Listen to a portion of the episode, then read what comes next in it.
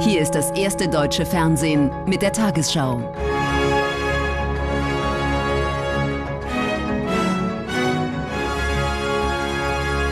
Heute im Studio Judith Rakers. Guten Abend, meine Damen und Herren. Ich begrüße Sie zur Tagesschau. Ein Warnstreik der Beschäftigten im Luftsicherheitsbereich hat heute den Flugverkehr in Deutschland stark beeinträchtigt. In Hamburg konnten Flugzeuge zwar landen, aber nicht mit Passagieren abfliegen.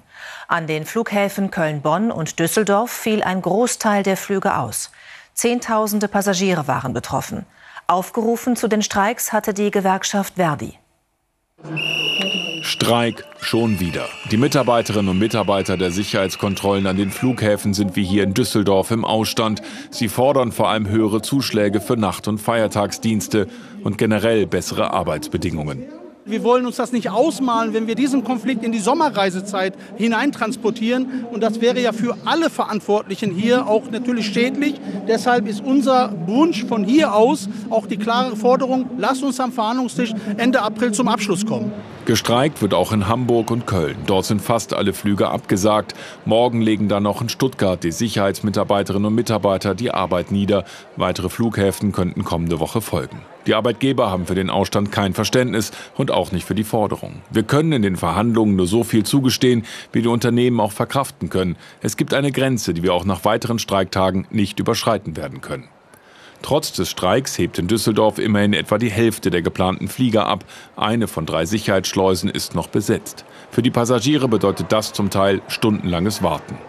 Streiks sind natürlich auch immer äh, Beeinträchtigungen, wie jetzt hier im Flugverkehr. Aber an sich von der Grundsache her ja, sind wir an der Seite der Betroffenen. Ja, auf jeden Fall. Ich finde es unglaublich, dass so ein ganzes Land lahmgelegt wird. Flughäfen zu, morgen, ab morgen kann man nicht mehr mit der Bahn fahren. Also Deutschland bleibt dann zu Hause. Denn am Freitagmorgen wird zusätzlich bei der Bahn zwischen 3 und 11 Uhr gestreikt. Die Deutsche Bahn geht davon aus, dass bis in den frühen Nachmittag keine Fernzüge fahren. Aber auch danach rechnet sie mit Ausfällen und Störungen. Die Wohnungsbauverbände sehen den Neubau in Deutschland vor dem Kollaps. Beim Wohnungsbautag in Berlin forderten sie heute ein Sondervermögen für die Branche. Bis zum Jahr 2025 seien etwa 50 Milliarden Euro notwendig, um 100.000 Sozialwohnungen jährlich zu bauen, wie von der Ampelkoalition vereinbart. Wirtschaftsminister Habeck sicherte der Bauwirtschaft bei dem Treffen Unterstützung zu. Aktuell liegen in den Kommunen viele Projekte brach. Bad Schmiedeberg war für junge Familien ein Geheimtipp. Eine Autostunde nördlich von Leipzig. Hier kostete der Quadratmeter Bauland 45 Euro. Trotzdem liegen viele Bauprojekte auf Eis. Wir merken, selbst Grundstücke, die wir verkauft haben, dass sich dort die eine oder andere Baumaßnahme weiterhin verzögert, weil eben die Käufer jetzt erstmal abwarten, dass sich die Baupreise stabilisieren. Laut einer Umfrage des IFO-Instituts melden aktuell 16 Prozent der Wohnungsbauunternehmen abgesagte Aufträge. Das Problem die Baukosten beim Neubau von Wohnungen, vor allen Dingen von Geschosswohnungen, also da, wo der Mietwohnungsbau stattfindet, in deutschen Städten werden derzeit Baukosten aufgerufen, die zwangsläufig dazu führen, dass der Vermieter, und es ist egal, ob es sich um eine Genossenschaft handelt, ein kommunales Unternehmen oder ein Verein, für mindestens 17,50 Euro kalt vermieten muss. Ein Preistreiber dabei, komplizierte Bauvorschriften und Baunormen, die sehr hohe Standards beim Bau vorschreiben. Unserer Meinung nach brauchen wir eine Regelung im bürgerlichen Gesetzbuch, die es Bauherren und Architekten ermöglicht, von diesen allerhöchsten Standards und Normen abzuweichen. In den vergangenen Jahren pendelte die Zahl fertiggestellter Wohnungen zwischen 280 und 300.000. 2022 liegt die Schätzung bei 280.000. Zur Erinnerung, die Koalition wollte 400.000 Wohnungen im Jahr bauen. 14,5 Milliarden Euro bis 2026 steckt die Bundesbauministerin in den sozialen Wohnungsbau. Die Verbände fordern aber deutlich mehr. Wir schlagen deswegen konkret vor, ein Sondervermögen zu schaffen, ähnlich wie bei der Bundeswehr, über 50 Milliarden Euro. Geiwitz hat Verständnis für die Forderung reagiert, dennoch zurückhaltend. Sondervermögen klingt ja mal so super nach einem Batzen Geld. In Wirklichkeit ist es ja ein Batzen Schulden. Die Baugewerkschaft sorgt sich um die Arbeitsplätze am Bau, denn wenn Aufträge fehlten, würden Fachkräfte abwandern. Weniger Beschäftigte bedeutet letztendlich weniger Kapazität. Wenn sie weg sind, kommen sie auch nicht einfach zurück. Zwar sei genug Personal da, um Sozialwohnungen zu bauen, sagt die Gewerkschaft, doch es fehle an Geld. Derzeit aber scheint die Bundesregierung nicht bereit zu sein, noch mehr für Bauförderung auszugeben, auch wenn Clara Geiwitz betont, Wohnen sei ein zentrales Menschenrecht. In deutschen Haushalten sollen in den kommenden Jahren digitale Stromzähler Standard werden. Der Bundestag hat dafür heute einen Fahrplan sowie Vorgaben für Geräte beschlossen. Die auch Smart Meter genannten Zähler für Wärme oder Strom übertragen den Verbrauch automatisch an die Anbieter. Sichtbar wird der Verbrauch auch für die Haushalte, die ihren Konsum damit besser steuern können, etwa in Kombination mit variablen Stromtarifen. Mit gellenden Pfiffen haben Anwohner Kanzler Scholz und Wirtschaftsminister Habeck in Binz auf Rügen empfangen. Stein des Anstoßes und Thema des Besuchs ist das vor der Insel geplante Flüssig-Erdgasterminal, das nach Meinung der Demonstranten Umwelt und Tourismus auf der Insel beeinträchtigen könnte. Scholz und Habeck wollen nun mit Vertretern der Gemeinden und Verbände nach Lösungen für das Problem suchen. Die europäischen Alpen haben im vergangenen Jahr so viel Gletschereis verloren wie nie zuvor. Mehr als fünf Kubikkilometer Eis sind laut dem jährlichen Bericht des EU-Klimawandeldienstes Copernicus abgeschmolzen. Angesichts extremer Hitze, Dürre und Waldbränden sprachen die Forscher von alarmierenden Veränderungen durch den Klimawandel. Zugleich sei im vergangenen Jahr die Konzentration an Treibhausgasen in der Atmosphäre angestiegen. Waldbrände in Südfrankreich. Vergangenes Jahr vernichteten sie immense Flächen. Auch Italien traf es besonders schwer. Monatelang war der längste Fluss Italiens, der Po, fast ausgetrocknet. Wissenschaftler des Europäischen Erdbeobachtungsprogramms Copernicus in Bonn werten die Wetterdaten aus. Was besonders bemerkenswert ist, wir hatten im vergangenen Jahr einen besonders heißen Sommer, angefangen vom Südwesten Europas. Das begann schon im frühen Mai über August bis hin zum Oktober. Das machte den Sommer insgesamt zum heißesten seit Beginn der Aufzeichnungen. In ganz Europa veränderte die Hitze das Klima. Es gab den größten Rückgang von Gletschereis in den Alpen, wie auch die zweitniedrigsten Wasserstände in Flüssen. Insgesamt war der Sommer 2022 im Vergleich zu den 30 Jahren zuvor um 1,4 Grad wärmer. Eine wesentliche Ursache dafür sehen die Forscher vor allem im Abschmelzen der Arktis und der Veränderung des Golfstroms. Der Golfstrom ist unsere, äh, unsere Klimamaschine und der wiederum wird beeinflusst äh, durch äh, das, Absch das massive Abschmelzen des äh, Eispanzers in Grönland. Wir verlieren dort jährlich durchschnittlich 250 Gigatonnen an Eis. Und das bedeutet, dass in Zukunft der Klimawandel wohl mehr denn je unser Leben verändern wird. Temperatur und Meeresspiegel werden steigen, Gletscher werden weiter schmelzen. Das Klima, in dem wir in 20 Jahren leben, wird sich komplett von dem unserer Kindheit, dem unserer Eltern oder Großeltern unterscheiden. Wir müssen deshalb handeln und mit dem Wissen, das wir jetzt haben, endlich anders umgehen. Niedrige Pegelstände, Dürre auf den Feldern und Waldbrände. Auch in Deutschland müssen wir uns auf Wetterextreme und ihre Folgen einstellen. Verteidigungsminister Pistorius hat weitere Schritte angekündigt, um die Bundeswehr zu stärken. Ein Ansatz sei die eingeleitete Strukturreform, sagte der SPD-Politiker bei der Bundestagsdebatte über den Wehrbericht.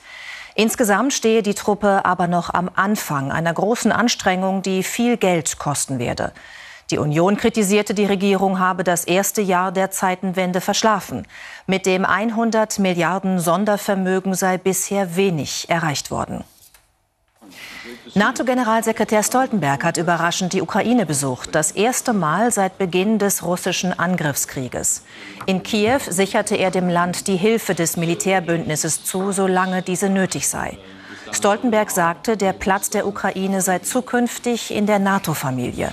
Man wolle beim kommenden Gipfel im Juli in Vilnius mit Präsident Zelensky über die Beitrittsperspektive beraten. Dieses Bild ist das Weltpressefoto des Jahres. Es zeigt ukrainische Rettungskräfte, die nach einem russischen Angriff eine verletzte Schwangere durch das zerstörte Mariupol tragen. Die Frau und ihr Kind starben wenig später. Das Foto von Jewgeni Maloletka fasse viel von dem Krieg zusammen, begründete die Jury ihre Entscheidung. Es sei, als versuche Russland, die Zukunft der Ukraine zu töten. Eine unbemannte Rakete des US-Raumfahrtunternehmens SpaceX ist kurz nach dem Start explodiert. Nach etwa vier Minuten Flug gelang es in knapp 40 Kilometern Höhe nicht, beide Raketenstufen zu trennen. Das Unternehmen wertete den Testflug dennoch als Erfolg. Starship ist das größte jemals gebaute Raketensystem. Es soll eines Tages Menschen zum Mond und Mars bringen. Nahezu pünktlich hebt das Starship-Raketensystem von der Küste Texas ab. 33 Triebwerke hat die Rakete, die das Raumschiff in die Erdumlaufbahn schießen soll. Kein System ist leistungsstärker, kein System ist größer und soll perspektivisch mehr Last und auch Menschen ins All bringen. Riesiger Jubel bei den Mitarbeitenden von SpaceX. 90 Minuten soll der Flug zur Erdumlaufbahn und zurück dauern. Doch nach nur vier Minuten explodiert die Rakete. Was die Mitarbeitenden zunächst nicht zu verstehen scheinen, die Mission ist gescheitert. Die SpaceX-eigenen Kommentatoren verbreiten Optimismus. Der Liftoff sei gelungen, aus den Daten werde man viel lernen. NASA-Chef Bill Nelson bewertet das ähnlich. Uh, so arbeitet SpaceX. Sie testen, gehen auf volles Risiko und manchmal fliegt es in die Luft. Erinnern Sie sich an die Falcon 9, die jetzt sehr erfolgreich unsere Astronauten zur ISS bringt. Da gab es zu Beginn auch viele Explosionen. Several of them blew up. SpaceX-Chef Elon Musk verfolgt den Startversuch im Kontrollzentrum.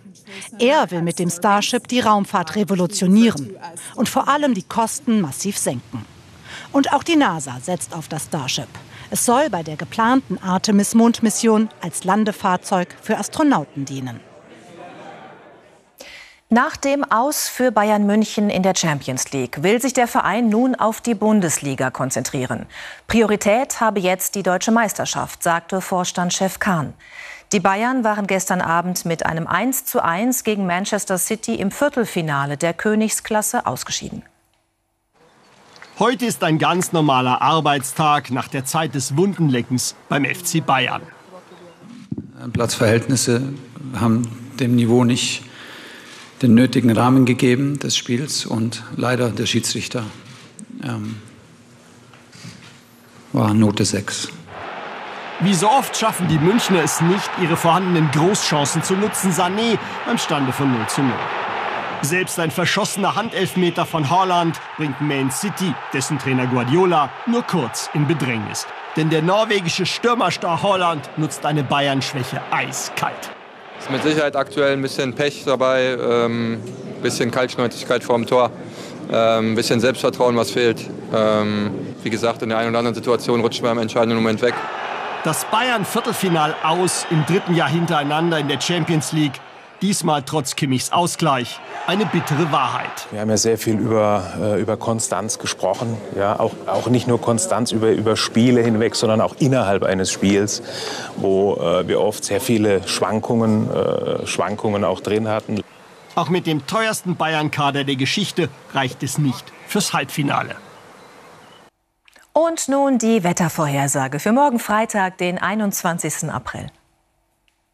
Das Hoch über Skandinavien weitet seinen Einfluss auf den Norden und Osten aus. Im Westen und Süden hält sich weiter feuchte Luft. Vor allem in der ersten Nachthälfte regnet es gebietsweise noch kräftig. Im Norden und Osten klart es vielerorts auf. Dort wird es morgen sonnig. In der Südwesthälfte neben etwas Sonne weiter kompakte Wolken und am Nachmittag zum Teil kräftige Schauer, örtlich auch Gewitter. Heute Nacht Abkühlung auf 9 bis minus 1 Grad. Morgen wird es mild mit 16 bis 21 Grad. Nur an der Ostsee und auf den Bergen bleibt es kühler. Am Samstag im Osten sonnig und warm, sonst im Verlauf von Westen her zunehmend wolkig, im Westen und Südwesten Schauer und örtlich kräftige Gewitter. Sonntag und Montag wird es verbreitet wechselhaft und wieder kühler.